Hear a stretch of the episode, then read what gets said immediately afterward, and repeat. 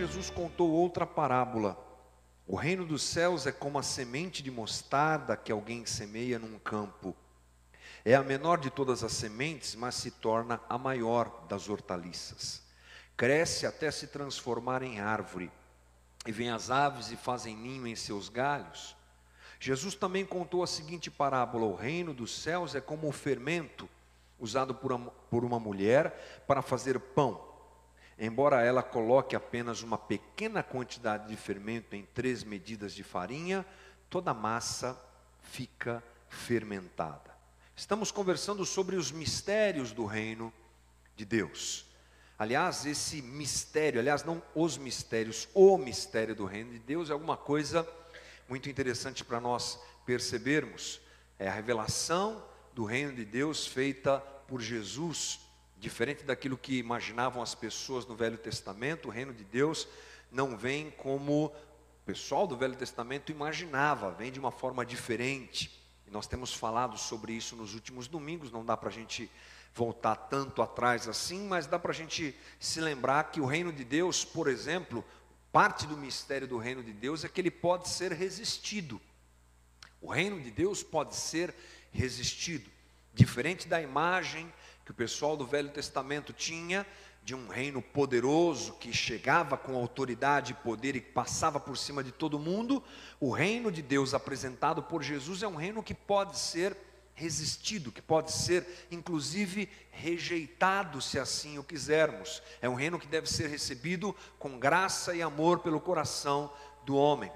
A outra coisa que nós aprendemos nos últimos domingos é que o reino de Deus, ele não é aquele que acaba com o mal. Ele está aqui, ele está presente entre nós, já foi inaugurado por Jesus o reino de Deus, é um momento histórico único onde nós já temos o reino, mas não completamente como o teremos quando Jesus vier é, buscar a sua igreja e convergir todas as coisas a Ele, mas o reino de Deus já está presente, já está funcionando, já está acontecendo, a sua presença aqui já é real, mas Ele não acaba com o mal, Ele permite que o mal e o bem convivam, Ele não acaba com os malvados, ele não salva somente os bons, ele permite que o joio e que o trigo continuem convivendo. Essa é a ideia da parábola do joio e do trigo analisada por nós semana passada. E aqui nós chegamos numa parábola muito curta, aliás, duas parábolas que podem, é, ser, devem ser trabalhadas de uma mesma forma, juntas, porque elas representam a mesma coisa, nos levam ao mesmo entendimento, que é a parábola do grão de mostarda e a parábola do fermento. São pequenas parábolas de Jesus que aparecem também nos outros evangelhos e que apresentam mais uma característica do reino de Deus. Uma característica bem interessante, que é a seguinte: o reino de Deus é desprezível, é pequeno, a palavra desprezível eu sei que soa forte demais para nós. A gente não está acostumado a ouvir uma coisa dessa quando se fala de reino de Deus. Mas é uma verdade, uma verdade importante para a gente pensar e analisar, incorporá-la no nosso conhecimento. Jesus usa o grão de mostarda e o fermento justamente com essa intenção. Aliás, os rabinos da época de Jesus, quando queriam falar sobre algo desprezível, pequeno, exageradamente pequeno, a ponto de ser desprezível, e essa conotação que nós vamos entender que se dá ao fato do reino do céu ser desprezível, eles usavam o termo grão de mostarda. Por isso que Jesus pega essa ideia, esse conceito do, da tradição rabínica e traz ao entendimento dos discípulos e traz a nós também. O reino de Deus é tão pequeno, mas tão pequeno, tão pequeno e tão desprezado por ser pequeno que Jesus usa um termo que é o termo que se referia a isso, que estava na boca daqueles rabinos, que é o grão de mostarda. Então, quando nós olhamos para essa forma de observação, nós podemos analisar a história do Evangelho, passar os nossos olhos sobre ela e perceber que é uma verdade. Lembre-se comigo como tudo começou. Hoje o Evangelho é grande, forte. A igreja cristã, e nas suas mais diversas eh, situações, está espalhada pelo mundo. Bilhões de pessoas servem a Jesus Cristo e, são, e se declaram cristãs. Mas como é que tudo começou? Lembre-se, Jesus nasceu de um jeito simples, em um lugar simples. Belém não era um lugar importante. Aliás, em vários mapas da época, a cidade nem sequer era registrada. Para você ter uma ideia, como Belém era um lugar desprezível e desprezado. Tudo começa de uma forma muito simples. Então Jesus, ele estava em um lugar pequeno, ele nasce em um lugar pequeno, ele é filho de um casal simples, não há pompa, não há relevância, não há nada que chame atenção na história de Jesus. Historicamente falando, a passagem de Jesus pela terra tem pouquíssimos registros. Flávio Joséfo, que é um historiador hebreu que viveu nessa época, não era cristão, nada disso, era um judeu. Ele faz uma única referência à história de Jesus, assim mesmo, quando ela ganha fama, quando Jesus já está conhecido, quando Jesus faz um certo balbúrdio, uma certa bagunça ali em Jerusalém, ali em Israel. Então Flávio Josefo, que é esse historiador judeu, registra alguma coisa, mas é tudo muito pequeno, muito simples. Porque, diferente do que nós imaginamos, o Evangelho começa de um jeito simples, muito, mas muito simples mesmo. Veja você, quem Jesus escolheu para andar com ele? Homens simples. Na maioria, na sua maioria, homens iletrados, com pouca cultura, pescadores. Homens que trabalhavam lá no batente, no dia a dia, são os homens escolhidos por Jesus para andar com ele. Ele não escolhe grandes mestres, ele não escolhe homens muito conhecidos, políticos famosos, gente de influência na sociedade, não, ele vai atrás dos simples. Ele convive com gente simples. Veja que tudo é alguma coisa que pode nos fazer perceber que o Evangelho tem mesmo essa característica de, de ser desprezado, de tão pequeno que ele começa, do jeito que ele é apresentado. Nós vemos, por exemplo, também que a geografia onde o evangelho começa é uma geografia de um lugar dominado por Roma, gente oprimida. O evangelho não começa nos castelos. O evangelho não é apresentado, o reino não é apresentado dentro do palácio romano, por exemplo. Imagine você se Jesus nascesse da descendência de um desses imperadores de Roma, que incrível! Não, ele nasce fora de tudo isso, longe de tudo isso. Jesus, ele aparece dentro dessa situação e o seu reino, é, num primeiro momento, não causa impacto em ninguém. É um homem, mais um de tantos, que junta doze discípulos ao seu redor e começa a pregar, e começa a fazer milagres, e começa a realizar as coisas ali, mas não se iluda, as coisas começam realmente muito pequenas. E o evangelho e o reino que é apresentado por Jesus tem essa característica, tem essa esse jeito de ser. Jesus então, ele compara o reino dos céus a uma semente. A semente do grão de mostarda, pequeno, por, pelo seu tamanho desprezível. Compara também ao fermento que é colocado na massa, que leveda a massa toda, mas é, é pequeno, é pouco. É simples, é alguma coisa que não tem relevância. E nós precisamos perceber que essa é a característica, inclusive, de Jesus. O autor de Isaías, 700 anos antes de Jesus nascer, escreve, inspirado pelo Espírito Santo, o livro de Isaías, um livro profético.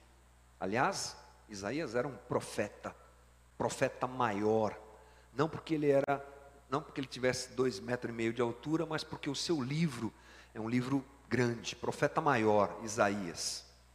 E ele faz uma narrativa sobre Jesus, incrível, incrível, uma narrativa linda, poética, muito bonita sobre Jesus. E isso acontece ali no capítulo 53, você já deve ter lido, e ele apresenta Jesus ali como o mais desprezado dos homens, homem de dores, que sabe o que é sofrer. Essa é a apresentação que o profeta faz de Jesus. Jesus carrega essa característica. Roma crucificava as pessoas e a crucificação de Jesus foi uma de tantas milhares de crucificações que foram feitas naquela época. Os ladrões, bandidos, malfeitores e opositores ao Império Romano eram crucificados. Alguns historiadores dizem que os caminhos que levavam a Roma, certas épocas, certos momentos da história, ficavam aos dois lados completamente tomados de cruzes, com gente pendurada. Portanto, do nascimento à morte de Jesus, o que nós vemos é alguma coisa para aquela época, para aquele momento histórico, pequena. Alguma coisa pequena e simples. Talvez você me diga, puxa, mas e os milagres de Jesus? Eu sei que os milagres marcaram muito bem a vida de quem os recebeu. Os milagres foram grandiosos para quem os viu e foram grandiosos para quem os viveu. Os, os, cegos que foram curados por Jesus nunca mais se esqueceram de Jesus, é claro. Quem estava perto nunca mais se esqueceu daquilo que viu. Mas pense comigo, tanta gente incrédula cercava Jesus, a cúpula religiosa desprezava Jesus, acusava Jesus de farsa, de ser dominado por demônios, de servir a Satanás, a Beuzebu. Até o próprio ministério de Jesus, naquele momento inicial, quando ele o apresenta, é desprezado. Mais à frente, mediante uma ação divina, tudo vai mudando. Os discípulos de Jesus são dispersados pelas perseguições que acontecem por parte do Império Romano aos cristãos, que perseguia os cristãos porque se negavam a, a reconhecer a divindade de César, do seu imperador, e diziam que Cristo era, que Jesus era Deus e não César. Então Roma vem, uau, pega pesado com os cristãos e os espalha. A partir daí, um cer uma certa relevância do, é, do Evangelho acontece, mas pense comigo, inicialmente não. Onde é que eu quero chegar, gente? Eu quero chegar aqui.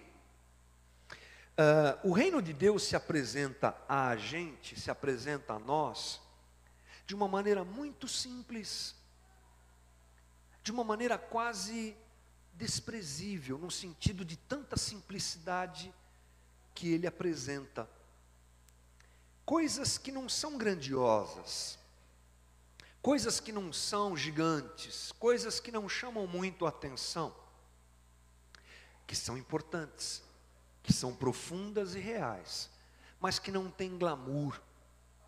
Evangelho não tem glamour, gente. Evangelho é simples.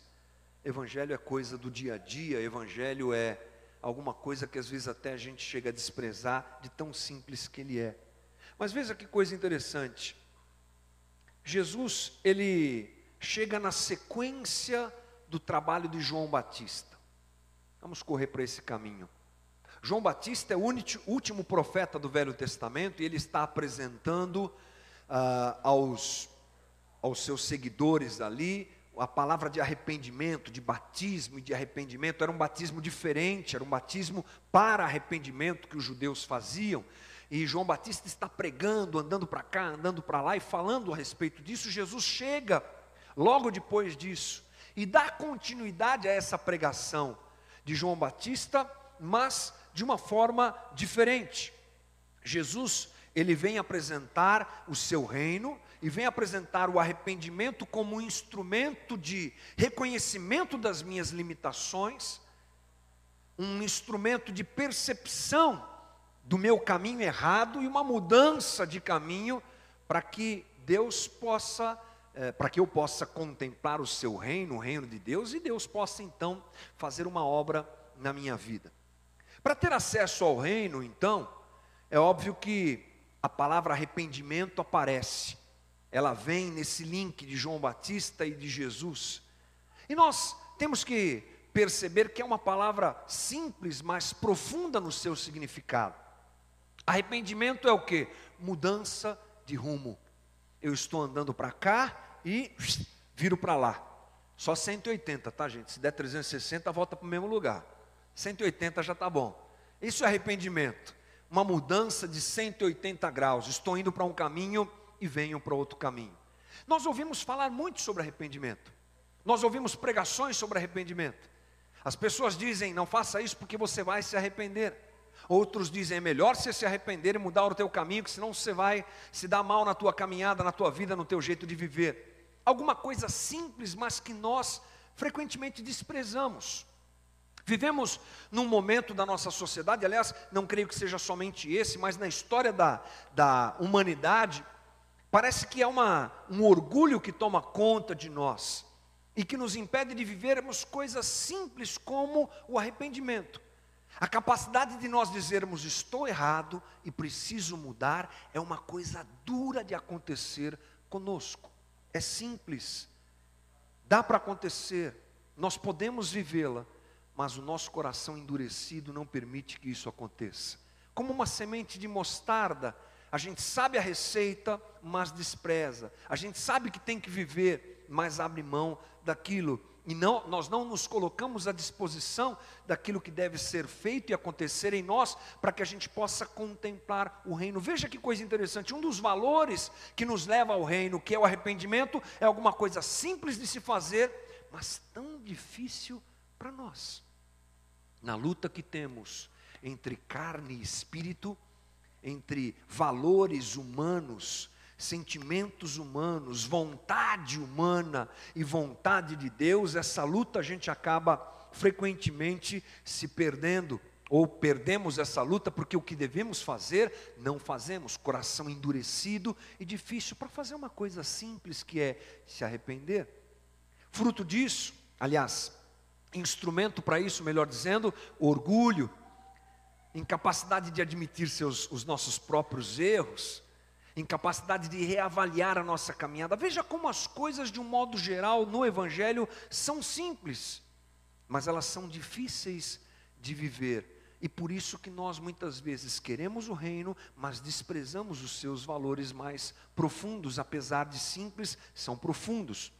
O reino, ele é um reino eterno, porque é um reino espiritual. E nós também frequentemente desprezamos isso, porque é algo simples e básico para nós entendermos, mas nós temos dificuldade de encarar isso e compreender isso. A dificuldade que temos se dá porque para nós tudo é perceptível, tocamos, vemos, cheiramos, degustamos, sentimos. Nós nos relacionamos com este mundo e com os valores desse, desse mundo, quando eu chamo mundo, é isso aqui que a gente vive, essa dimensão de vida que nós temos através dos nossos sentidos. E quando pensamos em mundo, o que nos vem de cara é essa relação. Se eu toco, se eu vejo, se eu cheiro, se eu sinto, se eu provo, ah, então é real. O que não está nesse campo é irreal. É aí que entra o instrumento da fé, que nos possibilita uma relação com coisas que nós não, não sentimos, não tocamos, não vemos, não provamos, mas elas existem. O autor de Hebreus diz muito claramente isso quando ele começa a definir fé. Fé é a certeza das coisas que eu espero, a convicção de fatos que eu não vejo, mas eu sei que eles existem. A fé é um instrumento para me relacionar com aquilo que eu não vejo, que eu não sinto, que eu não percebo de uma forma é, física, mas existe, eu sei que existe. O reino de Deus tem essa característica de ser um reino que está aqui atuando, mas não pode ser visto. Isso a gente às vezes se sente frustrado por isso. Já conversamos aqui que nós não podemos confundir reino de Deus com igreja, reino de Deus com instituição. Reino de Deus é muito mais do que isso. Mas pela necessidade que nós temos de é, lidar com essas coisas desse jeito que eu disse, através do sentimento, da proximidade, de tocarmos e vermos, a gente coloca o reino de Deus dentro da igreja, por exemplo. Encaramos a igreja como o reino de Deus. Não se sinta culpado se você já fez isso, eu fiz muito isso. Vou fazer a obra de Deus Vou lutar pelo reino de Deus. Eu estava lutando pela igreja, pela instituição. Eu estava lutando por uma estrutura e não estava hum, muitas vezes nem em ligação com o reino de Deus, aquilo tinha, mas na minha ignorância e na falta de entendimento que eu tinha, lutar pela igreja, pela denominação, pela estrutura, era lutar pelo reino. E nós não percebemos isso, porque estamos envolvidos no dia a dia, nossa correria, nossa loucura, e pouca gente às vezes para para falar isso para a gente. E as pessoas querem que a igreja mesmo seja enaltecida, a instituição seja enaltecida. E aí a gente perde o entendimento de que o reino não pode ser visto. Como assim? É, não pode ser visto, gente. Ele não tem um lugar, ele não tem uma estrutura. Jesus respondeu dessa maneira aos seus discípulos e aos fariseus que questionaram a ele sobre isso. É o texto base da nossa série de conversas, Lucas 17, 21. Se perguntarem para vocês aonde é que está o reino, não diga assim, está aqui, está lá, está acolá, está na Bahia, está em Manaus, está na igreja A, está na igreja B, está na igreja C. Não, não. O reino de Deus está entre vós e dentro de vós. Alguma coisa que a gente não vê por isso, desprezamos, porque a gente gosta do que a gente vê. Nós somos movidos pelos olhos, pelos sentimentos, e desprezamos o próprio reino que não aparece como nós gostaríamos que ele aparecesse. Para nós é difícil perceber que às vezes uma conversa que nós temos com o nosso vizinho, que está com dificuldade de cuidar do filho dele, que talvez, provavelmente, quem sabe, está se envolvendo com alguma coisa que não deveria, e você está lá varrendo o teu quintal, e o vizinho aparece, e você dá bom dia para ele, ele fala um bom dia meio amarelo para você, e você percebe, tem alguma coisa errada. E naturalmente você fala, ô oh, seu João, o que, que é? Que esse bom dia amarelo aí, está tudo bem? E aí o seu João começa a abrir o coração e começa a falar, é, porque o Júnior, o Júnior está me dando trabalho. Aí você coloca a vassoura do lado ali e vai, debruça ali no muro e começa a conversar com o seu João, e o seu João vai falando do filho dele, e você vai se enchendo de compaixão daquela situação. E você vai falando, mas calma, seu João, não, isso aí não, tá, não, não adianta que você não vai resolver isso com violência, com força. Olha, vamos conversar mais. Olha, Deus tem um plano para essa situação. E você vai falando e você vai apresentando a Bíblia para aquela pessoa. A gente não consegue entender que o reino de Deus está ali. Porque é desprezível, mas está ali está no bem que nós fazemos ao próximo, sim. Está presente na nossa comunidade, na nossa coletividade, sim, mas está presente em coisas que nós costumamos abrir mão, ou desprezar, melhor dizendo, porque o reino de Deus tem essa característica, ele está presente, mas ele não é algo que nós podemos apalpar, pegar e, sei lá, fazer o que, que a gente quer fazer com essas coisas, né? Por isso a gente passa batido na percepção. Passamos batido em perceber onde ele está, o que, como que está acontecendo. Olha o reino de Deus ali, ó. Olha o reino de Deus ali. Não é grande, mas está acontecendo. Nós gostamos de aglomeração. Nós gostamos de muita gente, uau, de coisa grande. Nós gostamos de coisa que enche os olhos. Cuidado. Porque o reino de Deus, na maioria das vezes, está presente nas coisas que nós desprezamos. É a tua leitura bíblica todo dia. É a tua oração todo dia. É o jeito que você trata as pessoas. É a maneira como nós nos relacionamos aqui dentro e fora daqui o reino vai aparecendo, gente, vai se estabelecendo através de coisas que nós não damos valor. E a última coisa que eu quero te dizer é que o reino de Deus é alguma coisa que precisa ser vivido e encarado individualmente. Cada um de nós dará conta de si mesmo a Deus, é o que diz Romanos 14. E há uma responsabilidade muito grande nisso e ela deve ser absorvida por mim, algo que nós também desprezamos. Algo que parece que não mexe com a gente. Porque quando a gente fala de reino de Deus, a gente já pensa no coletivo, né? Reino é muita gente. É todo mundo. E a gente coloca todo mundo junto, a avaliação que a gente faz das coisas é de todo mundo estar tá junto, tudo é junto, tudo é ele, e eu, eu e ele, eu e ela, ela e eu, tudo junto, tão misturado, é isso aí. É claro que Deus trabalha o seu reino na manifestação da coletividade, é claro, gente. É claro que quando a gente está aqui, por exemplo, numa reunião como hoje, e a gente se propõe a amar o irmão que está do nosso lado, e a gente chega aqui junto, e, e eu ofereço o meu dom para você, e você oferece o teu dom para mim, e a gente faz essa troca saudável de dons uns com os outros, puxa, o reino está presente na coletividade. Está. Não posso desprezar isso. De jeito nenhum.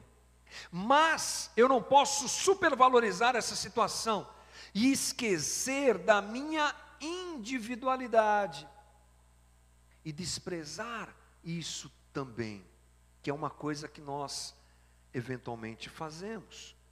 Queremos servir a Deus só no meio da muvuca e da multidão e da coletividade. E desprezamos o chamado que Deus faz a nós como indivíduos, a nossa caminhada individual com o Senhor, porque diante de Deus nós responderemos individualmente pelos nossos atos. Eu não vou poder atribuir a minha vida, a minha caminhada, as minhas escolhas ao meu pai e à minha mãe.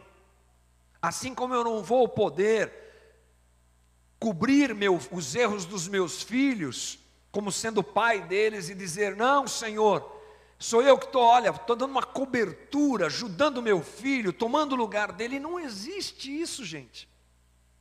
E essa é uma coisa que nós eventualmente esquecemos e também desprezamos.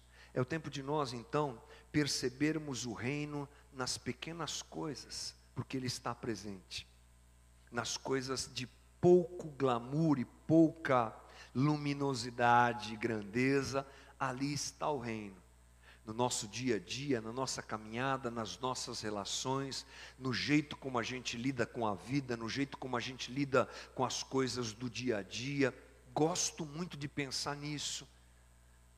Gosto muito de trazer a comunidade para a realidade do dia a dia, pé no chão, fundamental, porque o reino de Deus está nessas coisas.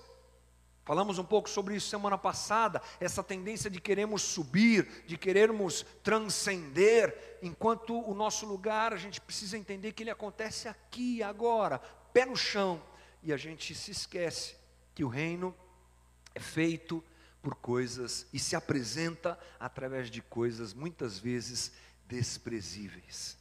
Vamos abrir os olhos, gente. Vamos abrir os nossos olhos e perceber o reino aonde ele realmente está, aonde realmente ele está presente. Vamos desmascarar as coisas que muitas vezes parecem que parecem apresentar o reino, mas não apresentam. São só fruto da religião, fruto do ego humano, fruto de coisas que não tem nada de espiritualidade real, é tipo assim, nada, não leva a nada, não surte efeito nenhum, é só para encher a nossa barriga, é só para satisfazer o nosso ego, a nossa vontade, mas não são a manifestação do reino. Vamos olhar para os valores do reino pequenos, simples, às vezes desprezados, e vamos encontrar Jesus e vamos encontrar o seu reino nessas coisas em nome de Jesus. Amém, gente.